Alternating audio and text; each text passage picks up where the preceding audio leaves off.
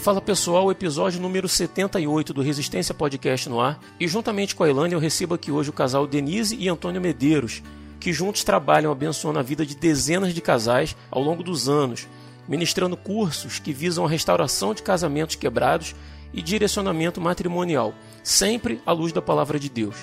O ministério deles se chama Guerreando em Família.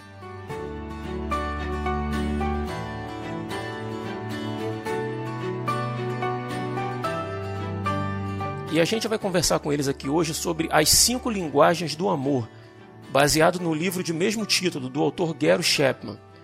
Então, se você quer aprender como demonstrar amor ao seu marido ou à esposa de uma forma que ele compreenda e descobrir como isso pode mudar o seu casamento, você é o nosso convidado.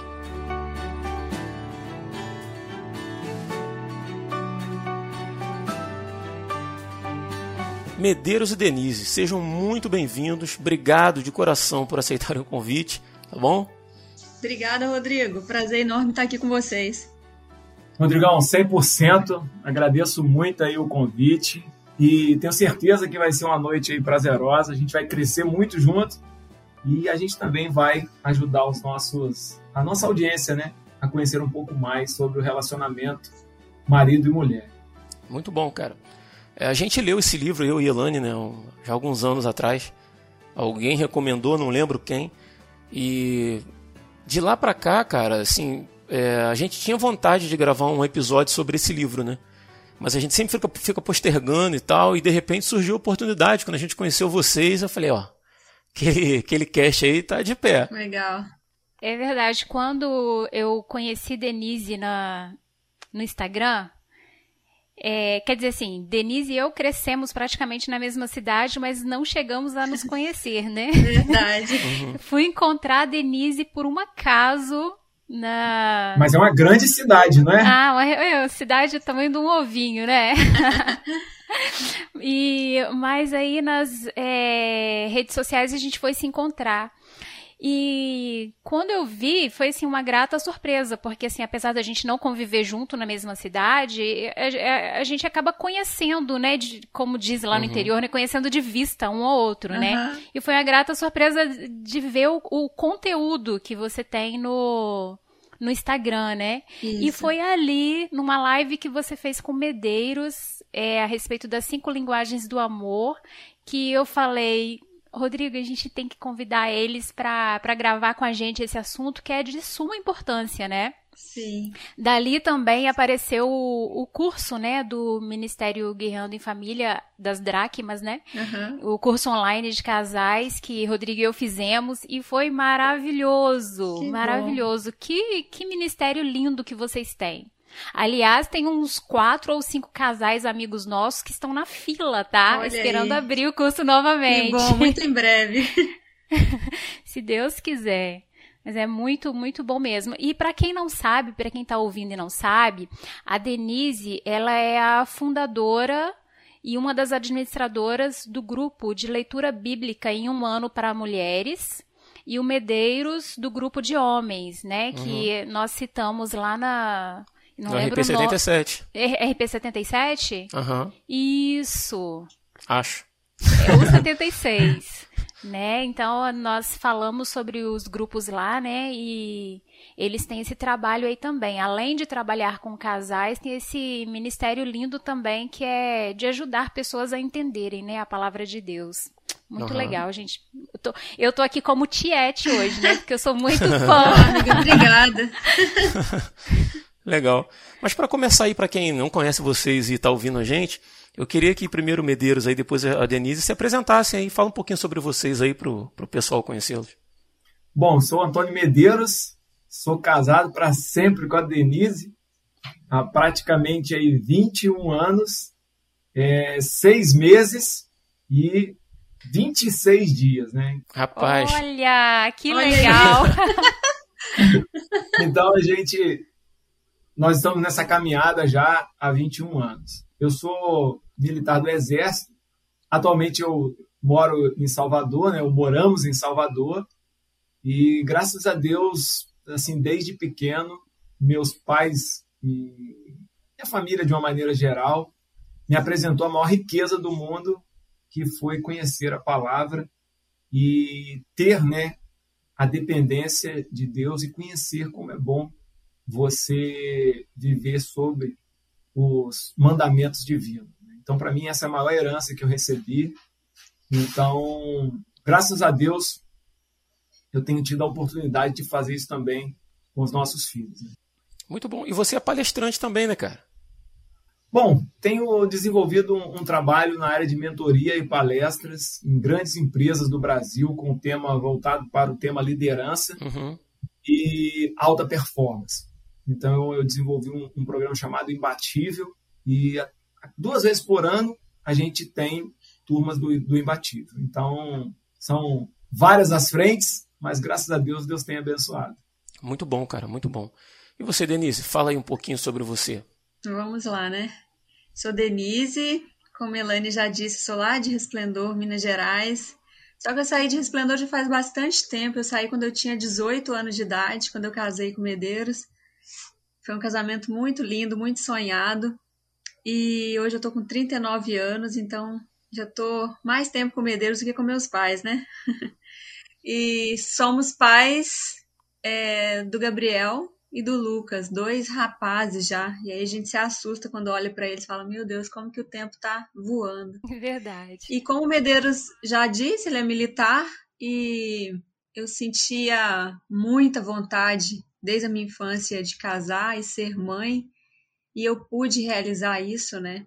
Tenho esse privilégio de poder ficar em casa, de cuidar do Medeiros, cuidar dos meninos, cuidar da nossa casa é muito gostoso o Medeiros poder chegar em casa e eu ter cuidado de tudo e estar tá ali esperando ele, né? Então eu sou dona de casa, minha profissão é do lar e eu tenho muito orgulho de poder responder essa pergunta quando as pessoas é, sempre me fazem, né? Eu sou do lar, sou dona de casa, esposa, mãe do Gabriel e do Lucas.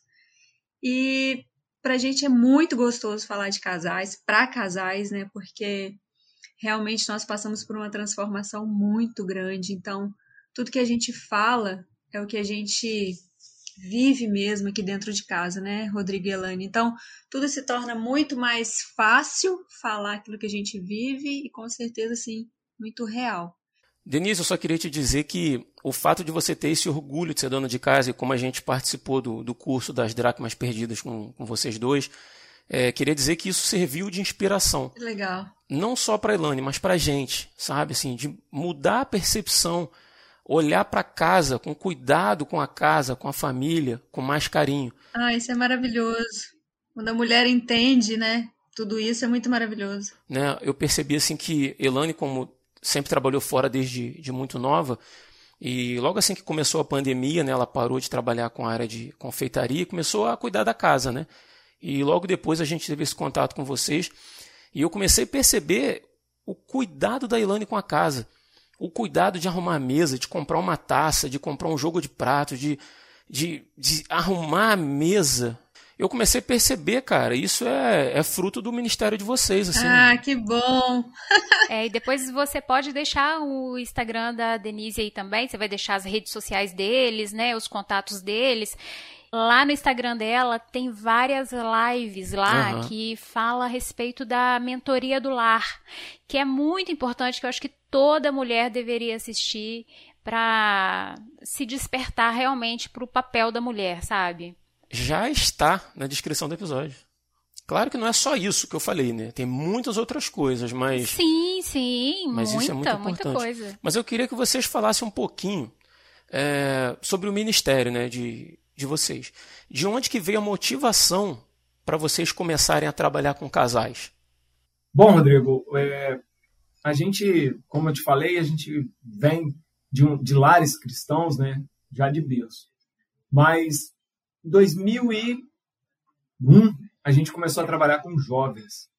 A gente trabalhou com jovens durante muitos anos.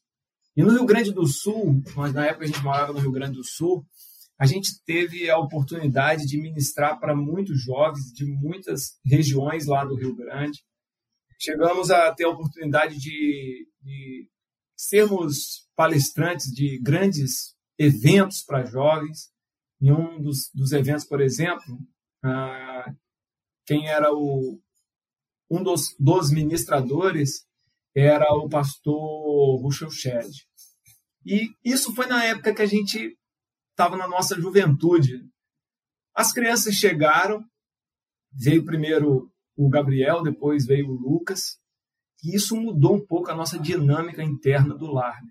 A gente passou a ter algumas dificuldades que antes a gente não tinha. A gente começou a ter alguns é, desencontros que antes a gente não a gente não tinha. E quando as crianças vieram, a gente deixou o trabalho com jovens e a gente mudou de cidade e aí calhou da gente deixar o trabalho com jovens. A gente tinha duas crianças pequenas, pequenas e muitas vezes o trabalho com jovem ele vai até mais tarde. Você precisa viajar. É um show de um, de um grupo que os jovens querem ir e eu como líder e a D como líder a gente sempre acompanhou nossos jovens. Ah, o show é do fulano, do ciclano em tal cidade. Vamos alugar um ônibus, vamos todo mundo e os pais sempre confiaram em nós esse trabalho. Uhum. Quando as crianças nasceram e a gente começou a passar por outras dificuldades, a gente sentiu uma necessidade muito grande de apoio, como a gente sempre morou muito longe da família, de um apoio no sentido assim de, de nos ajudar a caminhar nessa nova fase, de ajudar a descobrir, né, os caminhos que essa nova fase, com mais duas pessoas dentro de casa, precisando da atenção, eu tendo que dividir a atenção da Denise, a Denise já não, não, não tendo o tempo que ela tinha antes comigo. Então, tudo isso gerou um desconforto muito grande. Depois que essa fase passou, a gente olhou para trás e falou: eu acho que nós redescobrimos a nossa, o nosso chamado. Eu acho que a gente redescobriu um novo, um novo alvo para a gente empreender, né? para a gente apostar. E aí então a gente voltou para essa área de casais principalmente trabalhando questões básicas que a gente precisa ter diante da palavra, que a gente precisa abrir os olhos na palavra para que a gente saiba passar os dias de dificuldades, os dias de desacerto, desajuste dentro de casa. Então, essa foi a nossa motivação. A gente fez uma transferência, vamos botar assim, uma, uma transição de ministério. Uhum. E Deus falou com a gente muito forte que a nossa fase de liderança de jovens havia acabado, que agora a gente tinha crescido no sentido assim de ter novas experiências e que a gente precisava mudar também o nosso ministério para uma área onde a gente ia abençoar os filhos e os pais. E daí veio a motivação. E o nome veio Guerreando em Família por causa da minha profissão, né? E porque uhum. a Denise, eu não lembro qual foi o período também, a gente começou muito esse negócio de guerreando pela sua casa, é, guerreiras do lar, e a gente falou assim, poxa, então acho que a gente precisa guerrear juntos, né? Então não adianta o marido lutar uma guerra, não adianta a esposa lutar outra guerra, que a casa só vai para frente quando a gente entende que a vitória está em a gente guerrear juntos. A gente quem? O cordão de três dobras, né? Eu, a Denise e Deus. Então, o guerreando juntos é justamente isso. Eu, ela e Deus. É o cordão de três dobras. E você, Denise, a, a resposta é mesma do Medeiros? Medeiros mentiu aí? É isso mesmo? Como é que funcionou isso aí para você? Não, foi, foi justamente isso mesmo. Assim, a gente começou a, a, perceber que o nosso campo ali já era outro, né? Já tinha passado ali o nosso tempo de cuidar dos jovens, né? E agora a gente estava precisando cuidar da gente, da gente como casal. Uhum. E aí a gente foi procurar esse outro esse outro grupo, assim, né, nas igrejas que a gente sempre participava quando a gente mudava de cidades e tudo mais. Então a gente, ao invés de se chegar ao grupo dos jovens, a gente começou a se chegar ao grupo de casais, né? E aí a gente foi cuidado, a gente a gente recebeu muitos conselhos, muitas orações. E aí a gente se encontrou ali, né, amor? A gente falou assim, bom, agora aqui essa é, esse é o nosso tempo, né? Essa é a nossa fase agora de participar aí dos grupos de casais e e a gente sempre gostou muito, assim, de, de, de trabalhar na igreja, de oferecer algo, de poder contribuir, né? Então a gente sempre pensava assim, quem sabe no futuro a gente não vai poder também estar à frente de algum grupo de casal, já que a gente muda sempre de cidade, a gente sempre olhou isso assim com as transferências do Medeiro, a gente sempre olhou algo assim evangelístico mesmo, sabe? Uhum. A gente poder trabalhar com casais na igreja. Então agora é o tempo da gente sentar aqui no banco, da gente aprender, da gente receber quem sabe mais para frente a gente está aí trabalhando com casais, e eu com mulheres, Medeiros com homens, e estamos aqui hoje do jeito que nós estamos. Muito legal, que aquilo que é bom, a gente não quer guardar, né? a gente quer passar para frente. E assim, como, como host do Resistência Podcast, eu fiz valer o nome do meu, do meu podcast aí. Quando a Elane chamou para fazer o curso com vocês, eu fui muito resistente nesse sentido, né? Ah, casados para sempre, não sei o quê, a gente não precisa disso. Ah, mas não é para quem precisa, é, já uhum. é para acertando as arestas antes que precisa, né, e tal. E eu confesso assim que o, o primeiro dia a gente tinha viajado para Resplendor, mais de 500 quilômetros de carro, a gente chegou Foi. cansado pra caramba. Mas o curso é hoje, vamos fazer e tal. E eu, cara, adorei, assim, no primeiro dia, assim, já foi muito bom, eu gostei muito, assim, todas as as etapas que a gente passou foi muito bacana. E por que, uhum. que eu estou uhum. dizendo que o que é bom a gente não quer guardar? Porque eu vejo a Elane passando isso para frente. Eu vejo a Elane conversando com casais que às vezes estão com problema, com esposas né, de, que estão com problema com, com, com cônjuge, e dando dicas. A questão do lar, a questão do, do casamento, assim, é, é muito bom. A gente foi muito abençoado por vocês, que assim, bom. que Deus continue abençoando. Amém. E eu acho que o, essa essa questão do curso né, é muito interessante que o mais importante do curso é você levar o lema do curso, né? Casados para sempre, né? Porque dificuldades e problemas todos vamos passar, uhum. às vezes numa época menos, outras mais, mas a gente não pode perder de vista a eternidade daquilo que a gente está construindo juntos. Né? Então, eu gosto muito do curso por causa disso. Verdade. E Medeiros, vocês têm assim uma noção ou vocês têm isso registrado de quantos casais já foram atendidos por vocês nesse curso? Bom, no curso eu acho que a gente vai chegar aí a, a cerca de 80, 90 casais. Sim, bastante gente. Espalhado é, no Brasil porque, afora. Espalhado, porque as turmas, elas são limitadas em cinco, né? Então você não pode ter turmas muito grandes. Uhum. É, as turmas presenciais elas são limitadas em cinco. Então você não pode ter turmas muito grandes. E isso dificulta um pouco a questão assim de você fazer muitas turmas, porque o curso ele demora praticamente de três a quatro meses. E é um curso muito desgastante, porque mesmo depois do curso, muitas vezes você ainda acaba continuando fazendo um atendimento remoto, porque muitas coisas você não consegue lapidar nesse período. Né? Então a gente faz duas turmas por ano. Então realmente é muito complicado assim em relação a, a, a números exponenciais. Agora, quando a gente pega assim trabalhos que não estão agregados ao curso, né, o, a gente tem um, um, um, número maior de pessoas que ou já esteve com a gente num congresso, ou já participou com a gente de outras atividades, aí com certeza já passou de mil casais que a gente teve a oportunidade de ministrar na vida deles em outros eventos. Né? Como o curso é uma coisa bem fechada e ele tem essas, essas regras e a gente procura seguir as regras, então a gente acredita que uns 80 casais por aí. Uau, que legal, muito bacana. E vocês têm assim um feedback das pessoas que, que já participaram? Você disse que depois tem um, alguns precisam de um certo acompanhamento, né? E às vezes, assim, os casais participam porque querem aprender mais um pouco, ou outros participam também, né, porque estão com algum problema. E depois de um tempo, vocês têm um feedback desses casais? Olha, eu vou te dizer que 90% dos casais que a gente ajudou, esteve com eles nos cursos, até hoje a gente tem contato com eles. Ai, que legal. E de todos os lugares do Brasil, a gente sempre recebe mensagem. Então, normalmente, nos momentos de festa ou de dor, eles nos mandam, eles nos mandam mensagem.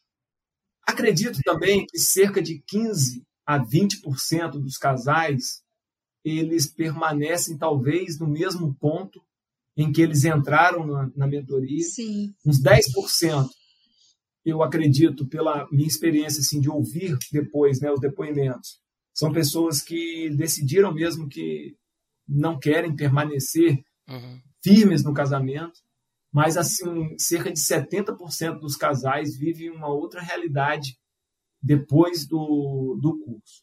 Porque, primeiro, que o homem ele aprende os seus papéis, e segundo, que a mulher aprende os seus papéis. Terceiro, que eles aprendem ou entendem o que eles fizeram. Porque muitas vezes as pessoas chegam no Casados para Sempre e não sabem, ou chegam no ministério, né? muitas vezes não é o curso Casados para Sempre, ou até nas atividades que eu e a Dele muitas vezes a gente faz nas igrejas, as pessoas não sabem realmente o que, que elas fizeram quando disseram sim no altar. Elas não têm dimensão do que é esse compromisso diante do Senhor. Uhum. Então, acredito que 70% das pessoas, dos casais, eles mudam o seu posicionamento uhum. a partir dessas três coisas. Quando um entende o seu papel, o outro entende o papel dele e eles entendem realmente qual é a responsabilidade deles diante da, da promessa que eles fizeram. Mas essa parte, Elaine, eu vou te confessar que a D é mais ligada uhum. do que eu. Porque as mulheres falam mais do que os homens, né? Então, para um homem me ligar e falar, ó, oh, meu casamento melhorou, ó, oh, meu casamento tá legal, isso aí você pode contar é, um a cada 80, tá certo? Imaginei. Mas as mulheres, acho que 90 a cada 80 ligam para D, conversa com ela. Então, acho que ela vai ter uma noção melhor do que eu para falar. E aí, Denise, como que é isso aí? Para você. Não, eu posso dizer assim que Denise a gente conhece e já se sente íntimo para poder falar um monte de coisa. E ela ainda abre um grupo separado só para as mulheres. E é um bate-papo nesse amiga. grupo, não é? Muito bom. Sim. E quando termina o curso, é, apesar da gente ter contato, né, depois, quando termina o curso, o, eles acabam com o grupo, gente. E eu pensei assim, eu só vou sair quando me tirarem, eu não vou sair desse grupo. eu fiquei até alguém me remover. E, e, é muito, muito legal essa atenção, assim. Como que é para você, Denise, lidar com isso, com essa mulherada falando com você, te pedindo ajuda, conselhos, pós-curso, durante curso?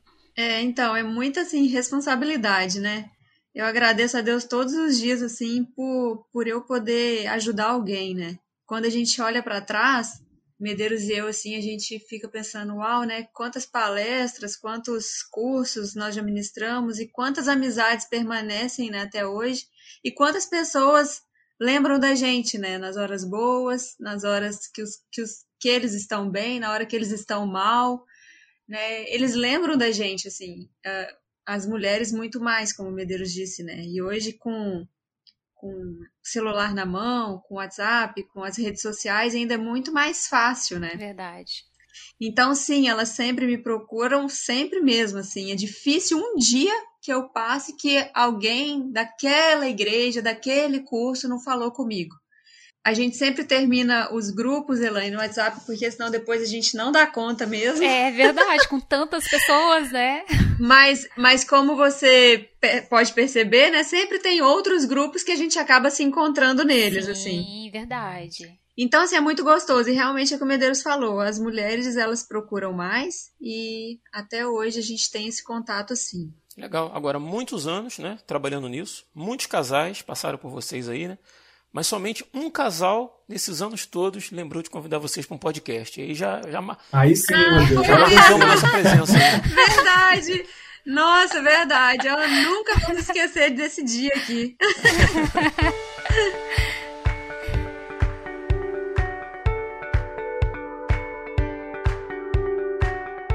E antes de a gente entrar nas cinco linguagens do amor, que é o tema desse episódio, eu queria pedir um minutinho da sua atenção. No episódio anterior eu expliquei a vocês as demandas né, que nós temos com a manutenção do RP. Eu falei que isso também envolve a questão financeira e deixei o canal aberto para quem quisesse contribuir com esse ministério.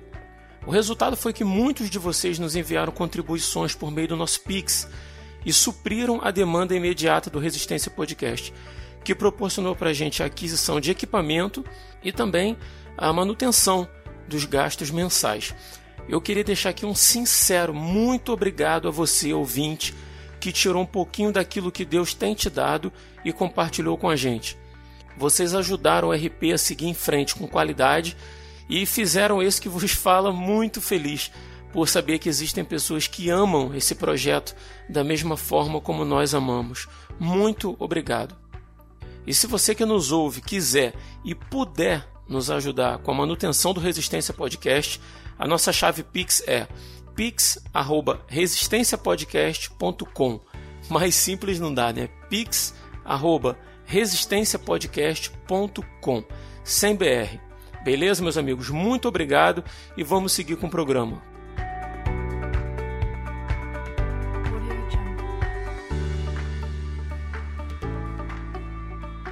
Mas a gente veio aqui hoje para tratar das cinco linguagens do amor.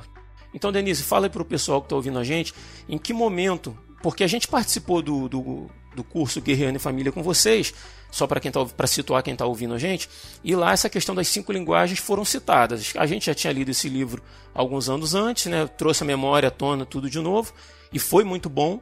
Né? Então eu queria saber de você, de vocês, na verdade, mas vou começar por você, Denise. Quando que vocês tiveram contato com acredito que através do livro, né? Uh, contato com as cinco linguagens do amor. Então, Rodrigo, esse livro ele foi um presente que nós ganhamos de uma amiga, uma amiga que nós pedimos ajuda para ela, né? Porque nós estávamos passando por um momento de no nosso casamento na chegada do nosso filho, do nosso primeiro filho. Uhum. Para a gente foi assim uma grande novidade, porque nós sempre morando longe de familiares, então era tudo resolvido entre eu e o Medeiros, né? Uhum. Não tínhamos ninguém para pedir ajuda. E como o Medeiros já disse bem no comecinho, né? O meu tempo foi ficando bem pequeno porque eles realmente, ele realmente foi uma criança assim que deu um certo trabalho de não dormir à noite, de não dormir durante o dia. Então eu me vi naquela situação assim de mãe, e aquela mãe leoa, aquela mãe que abraçou o filho, cuidava mais do filho do que de tudo, e infelizmente eu fui esquecendo da Denise esposa, né? Uhum. Então, quando eu pedi ajuda, eu procurei ajuda, a gente ganhou esse livro e a pessoa falou a seguinte frase: apenas leia esse livro com Medeiros. Depois a gente conversa. E quando a gente começou a ler juntos esse livro, a gente separou um tempinho para ler esse livro, a ficha foi caindo, né, amor?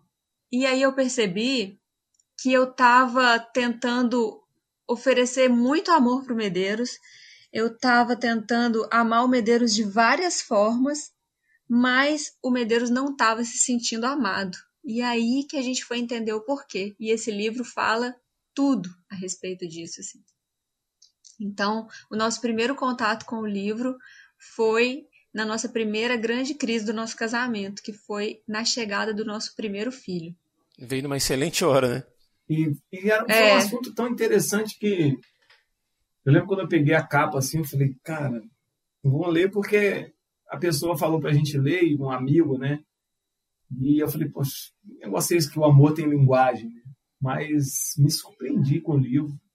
Aprendi cada coisa, assim, que as fichas foram caindo, coisas que eu não conseguia às vezes compreender, ou talvez compreendia de maneira equivocada, as fichas foram caindo um exemplo, né, para ficar bem claro aqui para todo mundo que está escutando a gente que nunca leu esse livro ainda. O Medeiro chegava em casa, a casa, ele chegava em casa do trabalho umas seis, sete horas da noite, a casa estava muito limpa, muito organizada, tinha sempre um bolo em cima da mesa, um café em cima da mesa, a roupa dele sempre muito bem guardada, passada, ou seja, estava sendo uma excelente dona de casa, né? O nosso filho sempre limpinho, cheiroso, alimentado, eu também estava sempre ali bem cuidadinha, arrumadinha, para esperar o Medeiros. Só que a gente tinha perdido algo assim que o Medeiros gosta muito, assim, sabe? De ficar só nós dois.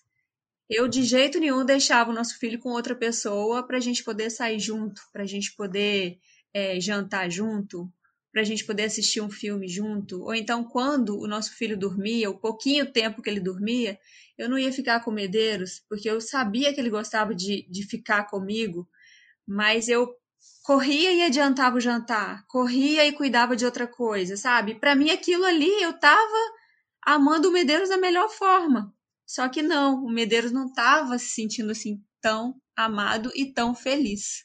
E na leitura, durante a leitura, eu fui entender justamente isso, que entra nas cinco linguagens do amor. Eu descobri qual é a linguagem de amor do Medeiros. Eu descobri o que, que eu poderia fazer para encher o tanque de combustível de amor. O livro, o autor até traz o exemplo do tanque de combustível ali do carro, né? Quando a gente para num posto de gasolina e a gente enche o tanque de combustível seja gasolina, seja diesel, o que for, mas vazio o carro não anda, né? Então o autor ele traz isso pra gente, né? Eu preciso saber qual é a linguagem de amor do meu marido para eu poder colocar o combustível uhum. certo, né? E eu tava colocando o combustível errado e eu tava falando o idioma completamente errado com o Medeiros e ele não estava entendendo nada. Até com boa intenção, né? Isso, foi sim, por, por boa intenção. E o contrário também, né, amor? O Medeiros estava tentando me fazer sentir feliz e amada de uma maneira, e eu estava também sentindo falta de um algo a mais. E a gente falava assim, aonde eu estou errando, né? É aquela pergunta que muitos casais chegam pra gente e fazem, né? Denise, eu não sei onde que eu tô errando. Eu tô sendo uma excelente esposa, eu tô fazendo isso, isso, isso, isso, isso. E a pessoa nunca tá satisfeita, a pessoa tá sempre reclamando. Aí a primeira coisa que a gente indica, já leu o livro As Cinco Linguagens do Amor? Com certeza, esse é um dos primeiros livros que a gente indica é, na grande maioria dos casais. Esse livro realmente, se você conseguir ler, entender e tiver boa vontade né, em, em praticar aquilo que cabe a você, eu acho que 60% dos problemas é, em casa eles terminam. Porque muitos problemas, apesar deles surgirem com outras bandeiras, mas a grande verdade é que muitas dificuldades surgem é, da falta de compreensão ou da carência ou de uma necessidade é, interna não suprida, e isso acaba reverberando em outras coisas, e aí acaba surgindo uma confusão, uma briga por assuntos que são tão banais, mas muitas vezes a, a origem ela é muito interior, voltada para necessidades individuais que não estão sendo supridas. Ô Medeiros, e você acha assim que um relacionamento pode acabar por isso? Por exemplo, assim, uhum. assim, a pessoa, o casal pode ser até bem intencionado, né? Mas por não conseguir demonstrar amor na linguagem do outro, é, pode chegar ao fim de um relacionamento por causa disso? Desse desentendimento das linguagens? Eu não acredito, tenho certeza. é como se você fosse daqui para a Alemanha e você não fala alemão e você achasse uma pessoa muito bem intencionada no aeroporto e você começasse a perguntar algo muito específico para ela uhum. e ela fizesse para você gestos, ela fizesse sinais, ela falasse alguma coisa, você não consegue entender e ela também não consegue te explicar. Uhum. Você tem boa vontade para entender porque é importante para você, a outra pessoa quer te servir, quer te explicar, mas muitas vezes vocês dois não conseguem chegar a um denominador comum. Você não vai brigar com ele porque ele está tentando te ajudar. Você conseguiu, ele conseguiu deixar claro que ele está tentando te ajudar. Mas isso também não quer dizer que você vai sair feliz uhum. da conversa, e não quer dizer que ele também vai sair feliz. Durante muito tempo, os casais vivem assim, sabe, Anne? Um quer acertar, o outro também quer acertar, mas eles fazem de tudo, mas não conseguem é, a comunicação verdadeira. Uhum. Ela não consegue falar a linguagem de amor dele e ele não consegue entender a linguagem de amor dela. Por mais que existam boas vontades de ambos os lados, muitas vezes boa vontade não produz resultado eficiente, resultado que transforme o relacionamento do casal. E muitas vezes boas pessoas com boas intenções podem não chegar onde desejaram, justamente por causa da falta de comunicação. E veja o seguinte, ó, não é simplesmente a comunicação verbal. A gente está falando de comunicação emocional. É muito mais complexa do que a comunicação verbal. A comunicação verbal você desenha, você escreve, você é, pode usar outros artifícios, mas a comunicação emocional, que é o que a linguagem, a linguagem do amor é, como eu me comunico emocionalmente com o outro, como que o outro se comunica emocionalmente comigo. Isso aí muitas vezes não dá para desenhar e não dá para escrever. Então, é algo extremamente interessante, desafiador e pode ter certeza, ele pode elevar o patamar do seu casamento para um nível, mas também pode depreciar bastante o relacionamento do casal, quando as necessidades emocionais não são supridas. É como Maslow. Maslow, Maslow que fala na sua pirâmide, né? tem as necessidades básicas, tem as necessidades de auto-reconhecimento e tem as necessidades emocionais. elas fazem parte da nossa vida. E depois que passa de um nível básico, elas acabam tomando uma grande proporção. Uhum. Então vamos lá. As cinco linguagens do amor. O autor aí, né, o Gary Chapman, ele é, elencou cinco pontos, né, que na, na visão dele são cinco pontos principais das necessidades que as pessoas sentem no relacionamento. Seria mais ou menos isso, né? E ele diz também que a maioria das pessoas, é, isso tem uma ordem, né? Não quer dizer que todas as pessoas uh, manifestam o desejo de, de serem uh, acolhidas nesses cinco tópicos, né? Diz que algumas pessoas dois, às vezes três pontos, né? Mas para quem está ouvindo a gente aí, a gente vai começar a elencar agora um por um. Claro que isso não esgota o, o conteúdo do livro, né, que é muito mais amplo, mas a gente vai trazer de uma forma que mais é, superficial, vamos dizer assim, né? Mas que talvez possa ajudar você que está ouvindo a gente aí, de repente está passando por um problema no seu casamento, de repente você ama sua esposa, de repente você ama seu marido, mas parece que alguma coisa não encaixa, né? Parece que por mais que você faça por ela, parece que ela nunca está satisfeita com o que você faz e vice-versa. Né? E talvez seja realmente a questão da linguagem. Então, assim, a partir desse ponto aqui é muito importante que você preste atenção aqui. Eu acredito que, que a plena compreensão das cinco linguagens do amor, isso pode mudar o seu relacionamento. Porque, embora eu e Elane a gente viva um casamento muito bom, isso para a gente foi muito importante. Né? Eu olhar para Elane e dizer assim, poxa, eu me sinto amado por ela e ela se sente amada por mim. Pelo menos eu acredito, né? Estou falando por ela aqui, mas Sim. baseado no que ela fala dentro de casa. Mas eu ter a oportunidade de expressar o meu amor por ela de uma forma mais plena, ou que para ela seja mais forte, mais veemente, é muito bom. Né? Então você não precisa esperar, no, no exemplo do, do, do, próprio curso, né?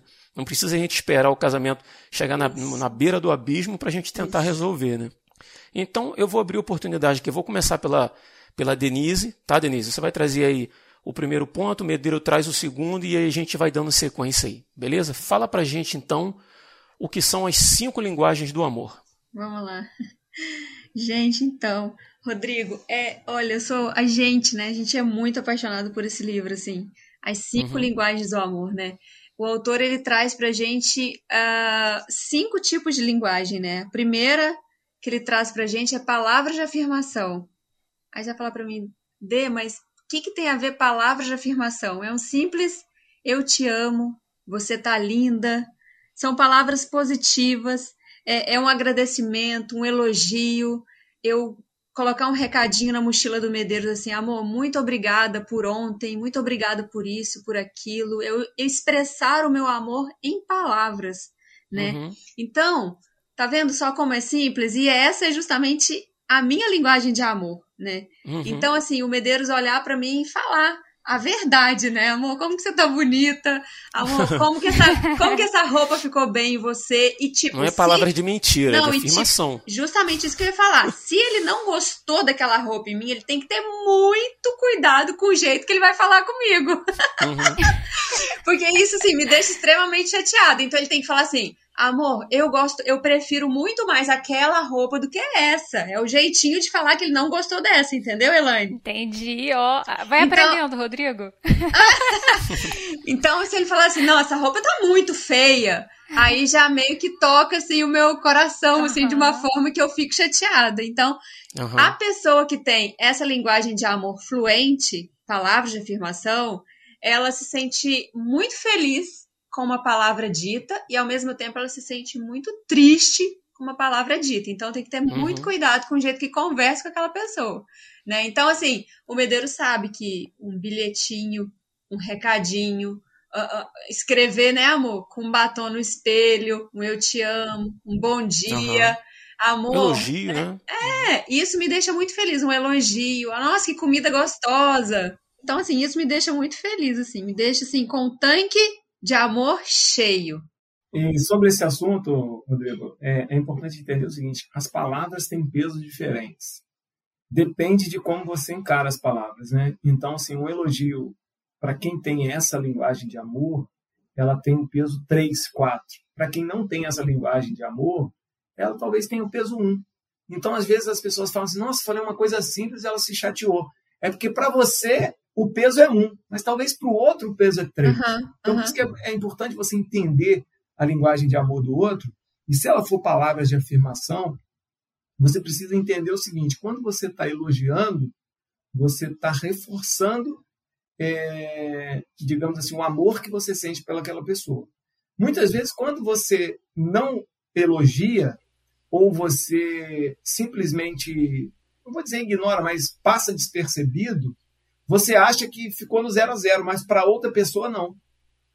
Exatamente. O ato de você não falar quer dizer que ela vai começar a encarar que você não a repara, que você não a ama.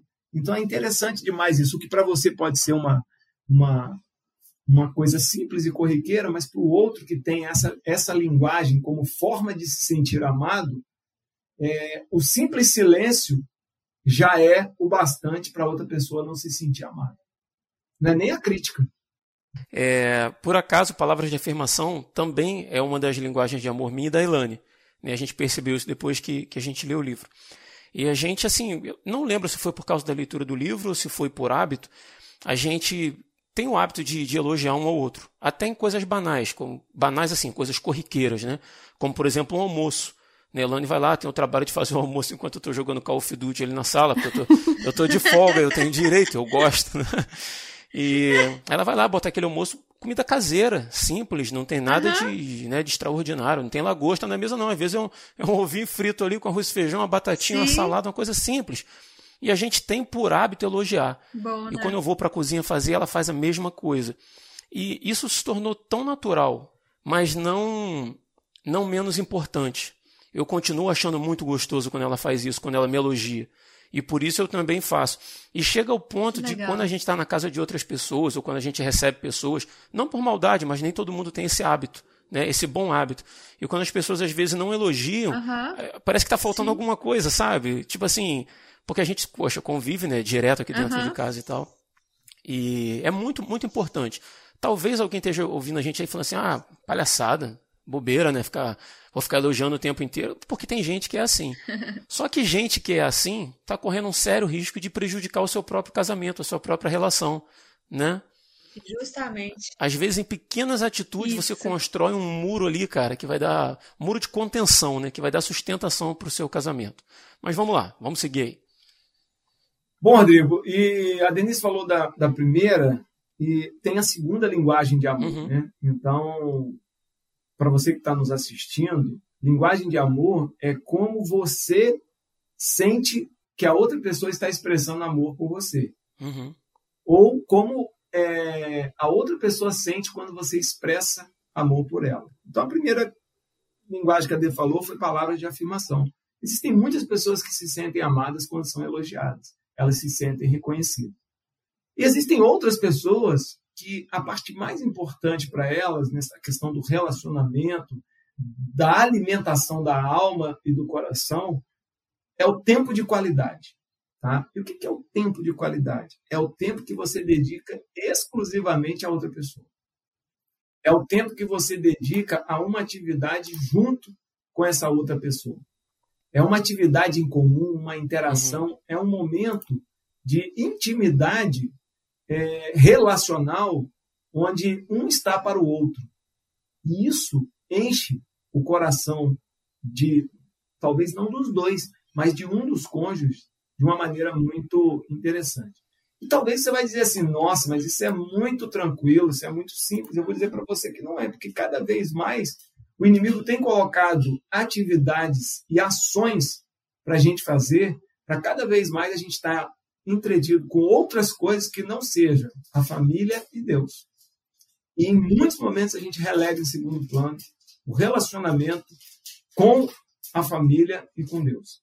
E esse ponto é importante para mim porque essa é talvez a minha principal linguagem de amor. É tempo de qualidade. E se a D quer me agradar, ela precisa ter um tempo para mim. Para a gente assistir um filme, para a gente sair para dar uma caminhada, para a gente conversar. É, tem que ter um tempo para mim, porque eu sinto falta. E quando a D contou aquele, aquele caso no início do nosso casamento, era justamente isso. Eu não sentia que a gente tinha um tempo para estar juntos. E olha que engraçado, como a gente não tinha tempo para estar juntos, quando a gente, como a gente tinha antes, ela fazia as coisas dentro de casa e muitas vezes eu fazia, às vezes, junto com ela. E como eu estava chateado porque ela não tinha tempo para mim, na minha imaturidade, muitas vezes eu até nem elogiava o que ela fazia. E ela não se sentia amada e eu não me sentia amado. Tá certo? Então, o tempo de qualidade é muito importante. Há um ano atrás aconteceu um fato muito interessante. Eu estava fazendo um curso em Salvador, a Denise estava com as crianças morando em Brasília, e eu cheguei no final de semana e falei, Dê, vamos dar uma caminhada? E aí me arrumei para dar uma caminhada, de sair, a Denise foi, pegou a coleira do cachorro e falou, ah, então vou levar o alemão junto. Eu não falei nada, porque era, eu ia passar só dois dias em casa, mas eu não consegui conversar com ela. No meio do caminho, ela virou e falou assim, já sei por que você está emburrado. É porque eu trouxe o alemão. Falei, é lógico, eu saí com você para conversar com você. Você para o cachorro, o cachorro tem que cheirar o outro cachorro, você tem que cumprimentar a mulher do outro cachorro. Você não saiu comigo, você saiu com o alemão. Eu sou seu guarda-costa, não sou seu, seu parceiro. Né? Aí ela falou: Meu Deus, vou voltar para cá. E voltou para cá, deixou o cachorro e a gente foi passear. Então, para muita gente é bobeira, mas para mim naquele momento não era. Eu estava a semana toda fora. Né? Outro dia eu passei com o alemão, outra hora, mas aquele momento era para passear comigo. Né? Então, parecem coisas simples, mas são linguagens de amor que, de forma sutil e inconscientemente, a gente comunica.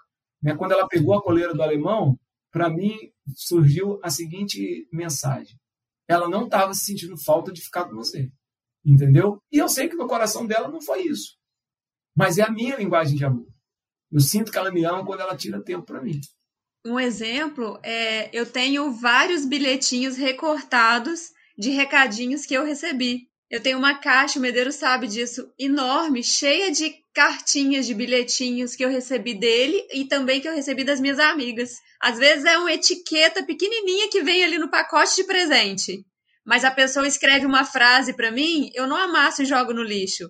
Eu recorto e guardo na minha caixinha ali de, de memórias, né? Na minha caixinha ali que eu tenho. Então, toda mudança que a gente faz, toda cidade que a gente mora, eu tenho a minha caixinha guardada, assim. Então, isso para mim me faz sentir amada, sabe? Isso é importante para mim. Igual a gente acabou de falar aqui agora. Tem gente que nem dá importância para isso, mas eu dou muita importância para isso, assim. E eu tenho também cuidado com o jeito que eu vou falar com as pessoas. Então, por isso que é legal a gente detectar a linguagem de amor do nosso marido, do nosso filho, da nossa amiga, porque os relacionamentos vão se tornar muito mais saudáveis quando a gente reconhece, né, as linguagens de amor das pessoas.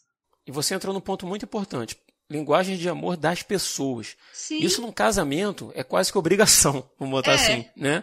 É. Mas isso, mas a gente tem relação com outras pessoas, né? E é importante observar, aprender Uhum. isso e, e cultivar esse hábito, né? Sim, a leitura desse livro é assim, abençoa geral mesmo, assim.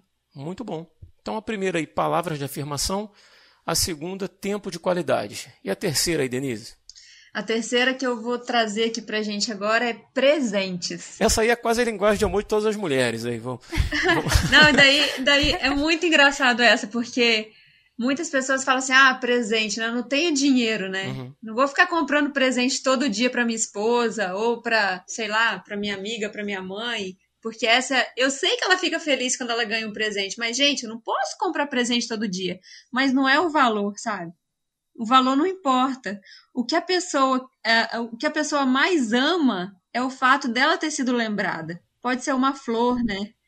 Uma flor no quintal de casa, uma flor no caminho, pode ser um cartãozinho que a pessoa fez com carinho, coisas simples, só que sinceras, né? E que vão Exatamente. encantar aquela pessoa. Pode ser você passou na frente de uma padaria e falou assim: Nossa, aquele pão ali eu tenho certeza que aquela pessoa ama. Bro de milho, Denise. Fala bro de milho que, que Elane vai saber do que você está falando. Exatamente. É, bro de milho. Eu vou enrolar essa bro de milho num papelzinho e vou levar pra ele.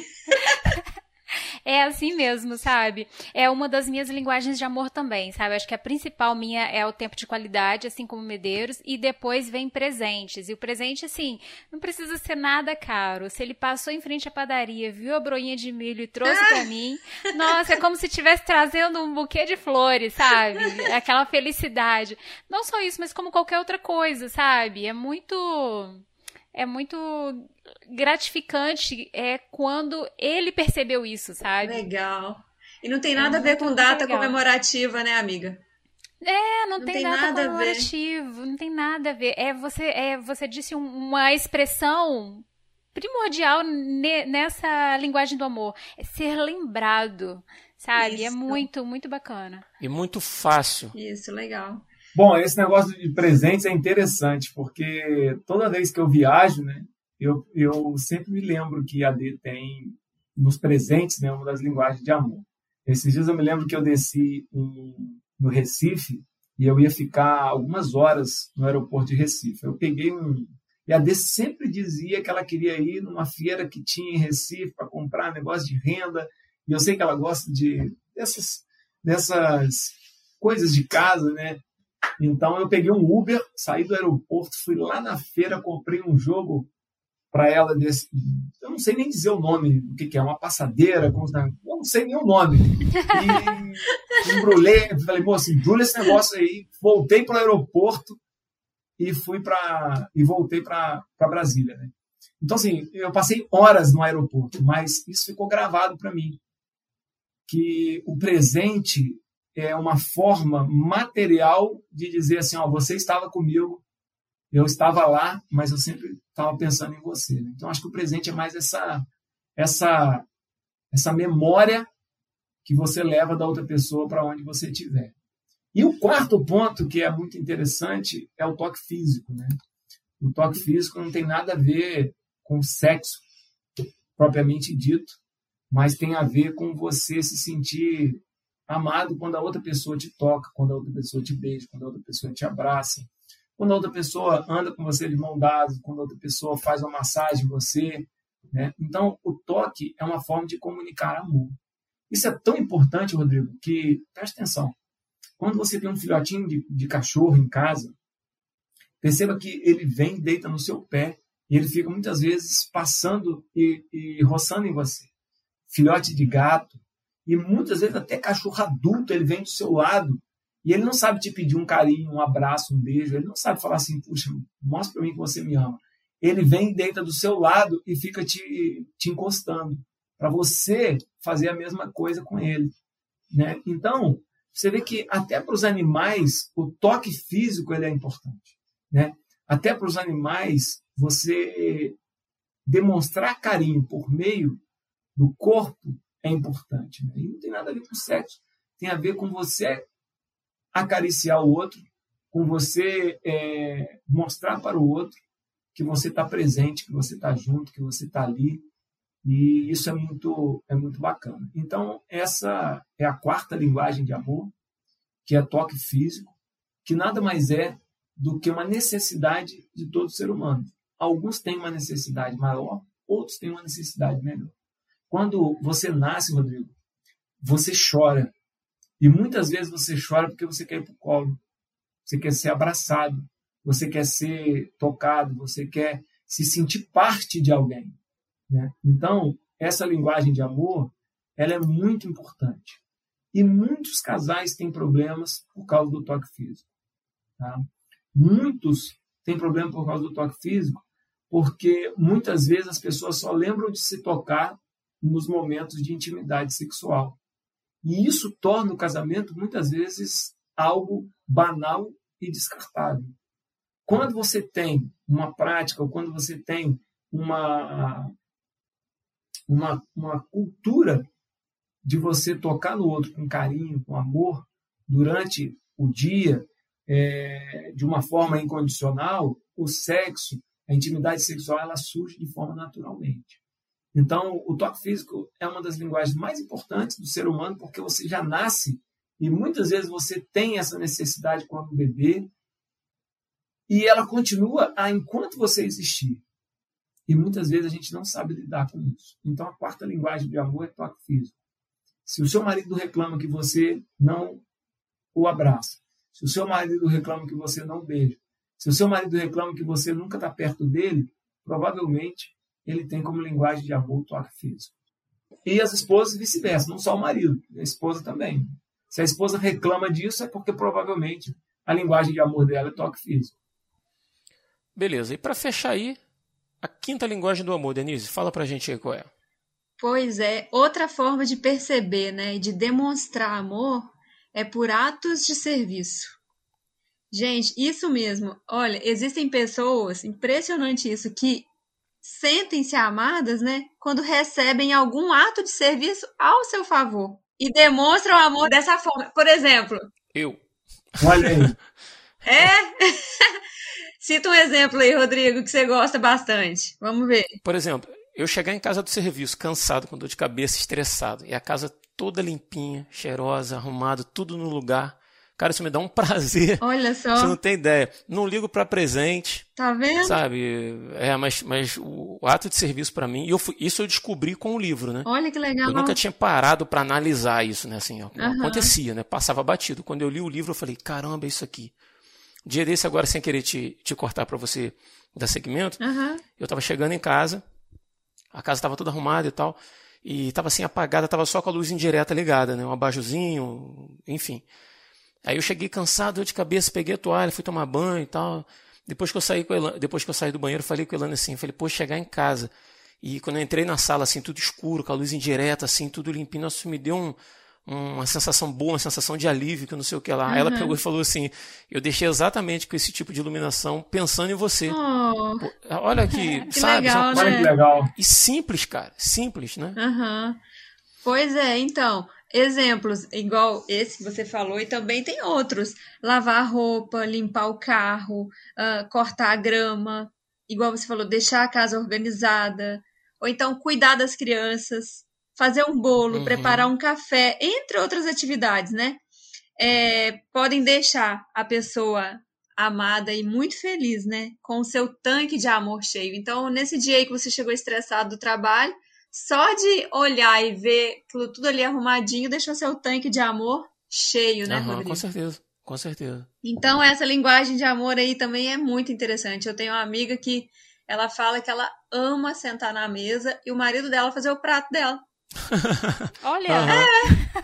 Olha É, aí. fazer o prato. E eu- muita gente critica e ela fala: não tô nem aí. Ele sabe me fazer a mulher mais feliz do mundo quando ele serve a comida pra mim. Aham. Aí eu falo pra ela: pega água pra você também. Mas claro, pacote completo. É, olha que interessante. Coloca a comida no prato, vai lá, pega a aguinha dela e bota ali na frente. Ni- Talvez ninguém na mesa sabe, mas os dois já estão ali, ó, sabendo se comunicar, né? É. Então, assim, Ai, que é, legal. é muito interessante, assim, que são nos detalhes, né, gente? Nos pequenos detalhes do dia a dia. E cada um em cada um, né? Por isso que a gente não pode é, tratar o outro como a gente quer ser tratado. A gente tem que tratar o outro como ele deseja ser Exatamente. tratado, né? Porque se eu tratar dele com a mesma linguagem de amor que eu tenho, provavelmente posso não agradá-lo. E o que estava acontecendo com a gente foi exatamente isso, né, amor? Exatamente isso, exatamente isso. Eu achar que ela tinha que me amar como eu a amava. E não é, ela tem a maneira dela e eu tenho a Aham. minha. Eu preciso entender a dela e ela a minha. Muito legal. Com certeza. E a gente que convive com adultos, né? A gente trabalha com adultos, a gente ouve, pelo menos eu ouço assim, né, de, de pessoas a reclamação no casamento, normalmente é na área financeira e principalmente na área sexual. Né? Se faz muita piada com isso, né? Que depois de um tempo o casal não tem mais relação, coisa nesse sentido assim, porque é uma realidade para muitos casais. Mas aí você vê aqui, ó, palavra de afirmação, não dá trabalho nenhum, tempo de qualidade, trabalho quase nenhum, presente, não demanda nada caro, pode ser uma broinha de milho da padaria Pois aqui é. perto de casa, né? Toque físico. Você de repente está deitado para ver uma televisão, tá mexendo no cabelo, tá fazendo um carinho, abraçar a pessoa com frequência, beijar. Andar de mão dada, né? Exato. Andar de mão dada, exatamente. Atos de serviço, que às vezes, tipo, o meu caso, que foi da casa, poxa, a Ilane já está em casa, ela já faria aquilo, né? Então, assim, a, a questão aqui é que é tudo fácil de fazer. Né? E às, às vezes, é, muitos casais não, não atentam para nada disso. Verdade. E isso vai descambar na área sexual. Porque a pessoa não tem certeza. carinho, a Verdade. pessoa não tem atenção, a pessoa não, não vê cuidado. É isso e aí, mesmo. cara, vai che- aí chega a noite o cara que passou o dia inteiro ali, igual um ogro dentro de casa, ou às vezes a mulher, né? Que a, a- a própria Bíblia fala né, da, da, da mulher rixosa que, que é pior do que o inferno na cabeça do sujeito. Verdade. E depois assim, ah não, porque meu casamento, a área sexual, acabou, né? Eu vou arrumar outra pessoa que vai resolver meu problema, né? E não vai. Não vai. Muda de mulher, muda de problema. Muda de homem, muda de problema.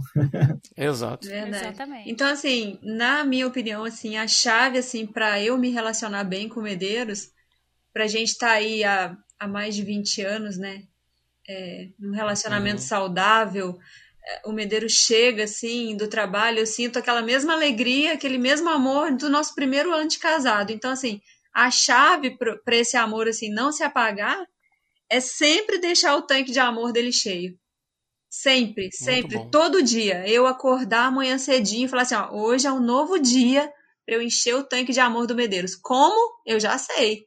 Tempo de qualidade e toque físico. Então eu tenho que me desdobrar, eu tenho que fazer o possível para eu tirar um tempinho de qualidade com ele, que a Elaine, uhum. que é minha amiga, já sabe, que pra gente aqui em casa é a mesa, que é o lugar que a gente se encontra, e é o lugar que os meninos já sabem. O pai chega do trabalho, ele tem ali meia horinha com a mãe na mesa para os dois tomarem o café deles. Depois uhum. que o pai vem conversar com a gente. Eles já sabem já. Então, o nosso tempo de qualidade é na mesa, porque agora a gente não está saindo, mas nas outras cidades a gente sempre saía uma noite, nós dois juntos, ou para jantar, ou então uma tarde para tomar um café da tarde. A gente tinha o nosso tempo de qualidade saindo, era o tempo caminhando, mas enfim, assim, para eu fazer o Medeiros feliz, eu já descobri, para ele se sentir amado, eu descobri que é tempo de qualidade e toque físico, né? E contrário da mesma forma. Ele descobriu que palavras de afirmação deixa o meu tanque de amor cheio e presentes, né? Então, vez ou outra, tá uhum. o medeiro chegando aqui com um bilhetinho, com uma florzinha, ou então, igual ele falou, viaja e vê alguma coisa e lembra e traz para mim. Então, essa é a chave mesmo, assim, sabe? Para a gente ter um casamento duradouro. Não um casamento perfeito, mas um casamento feliz, um casamento abençoado, né?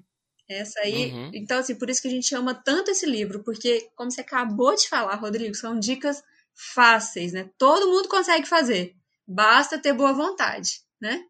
É, então, gente, e como identificar em nós mesmos e nos outros quais são as linguagens de amor de cada um? Bom, Elaine, essa é uma das perguntas que mais surgem nos treinamentos e é uma das perguntas que eu mais gosto de responder porque é uma coisa muito simples e muitas vezes a gente não se atenta para isso.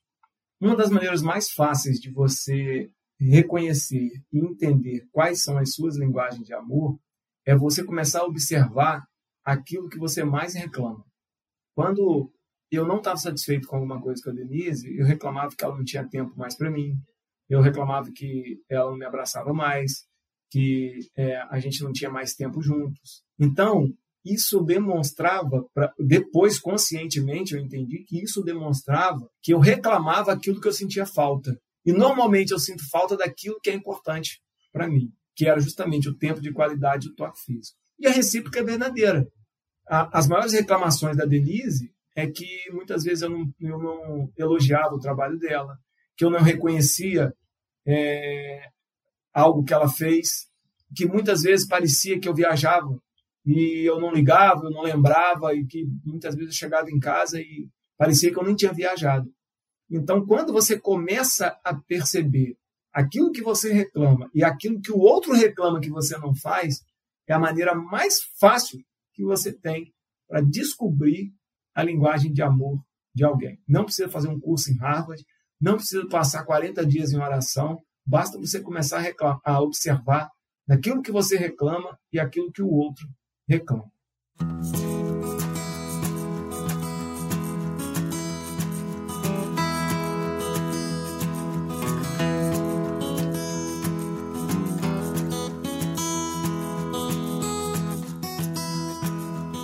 E a gente vai chegando aí ao fim de mais um episódio do Resistência Podcast. E eu queria agradecer de coração aí aos nossos convidados, nossos queridos aí, por esse papo que com certeza vai abençoar a vida de muita gente. Medeiros, eu vou deixar o espaço aí para você fazer suas considerações finais. Se você quiser deixar alguma recomendação é, e também informar os nossos ouvintes aí como que eles podem encontrar você nas, nas mídias sociais, tá bom? Você fica à vontade aí, meu amigo.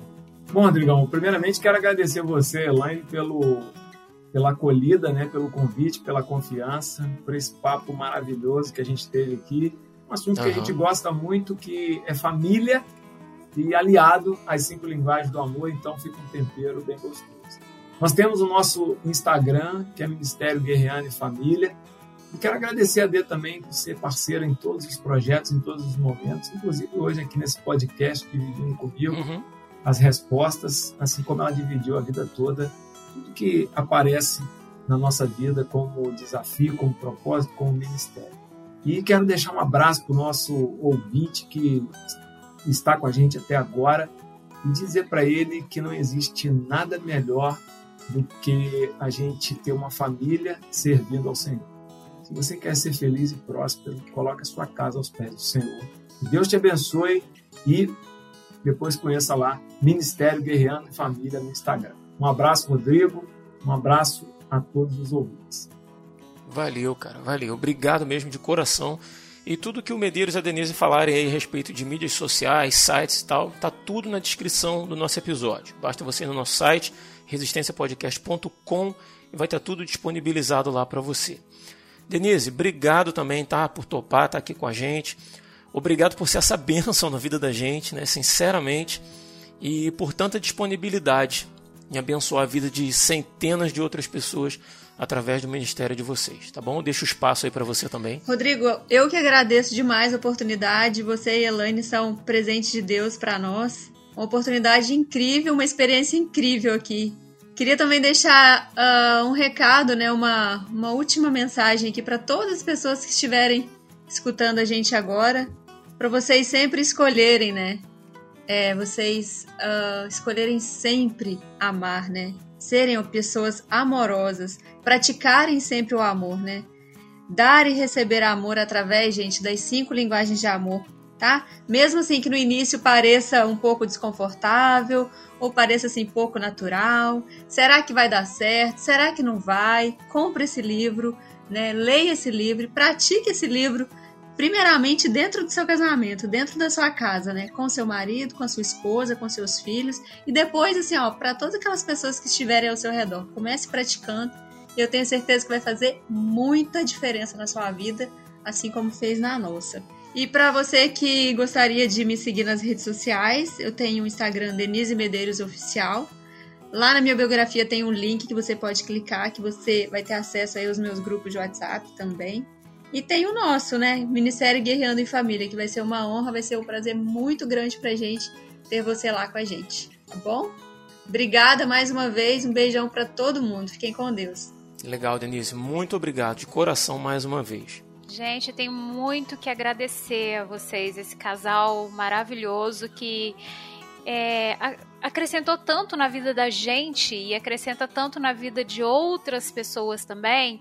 E eu tenho certeza que esse programa aqui, com a participação de vocês, com vocês, com essa doação de tempo de vocês, né, para estar tá aqui compartilhando com a gente a respeito das cinco linguagens de amor, é, vai impactar a vida de outras pessoas que às vezes a gente não vai nem saber, né? Porque tantas pessoas Verdade. que ouvem o programa em tantos lugares do mundo, né, do Brasil e do mundo às vezes não vai nem chegar esse retorno pra gente, né? Mas Deus sabe, né? E eu agradeço muito a vocês dois pelo por essa doação de tempo, sabe? De vocês estarem aqui com a gente, dividindo aquilo que Deus colocou como ministério para a vida de vocês.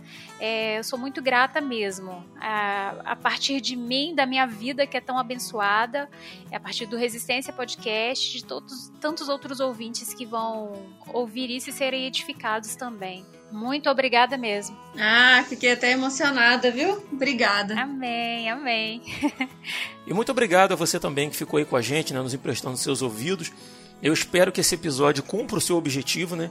E que o seu relacionamento seja renovado através do bom uso das cinco linguagens do amor. Se você conhece um casal de amigos que está passando por alguma dificuldade na área do seu relacionamento amoroso, indique esse podcast para ele. Né? E assim você vai estar tá ajudando a gente a alcançar mais pessoas e abençoando a vida das pessoas que você ama. E no mais é isso, a gente fica por aqui e até o próximo dia 20. Eu sou Rodrigo Oliveira eu sou Elane Souza. Eu sou Antônio Medeiros. Eu sou a Denise Medeiros. E se você está ouvindo isso, você é a Resistência.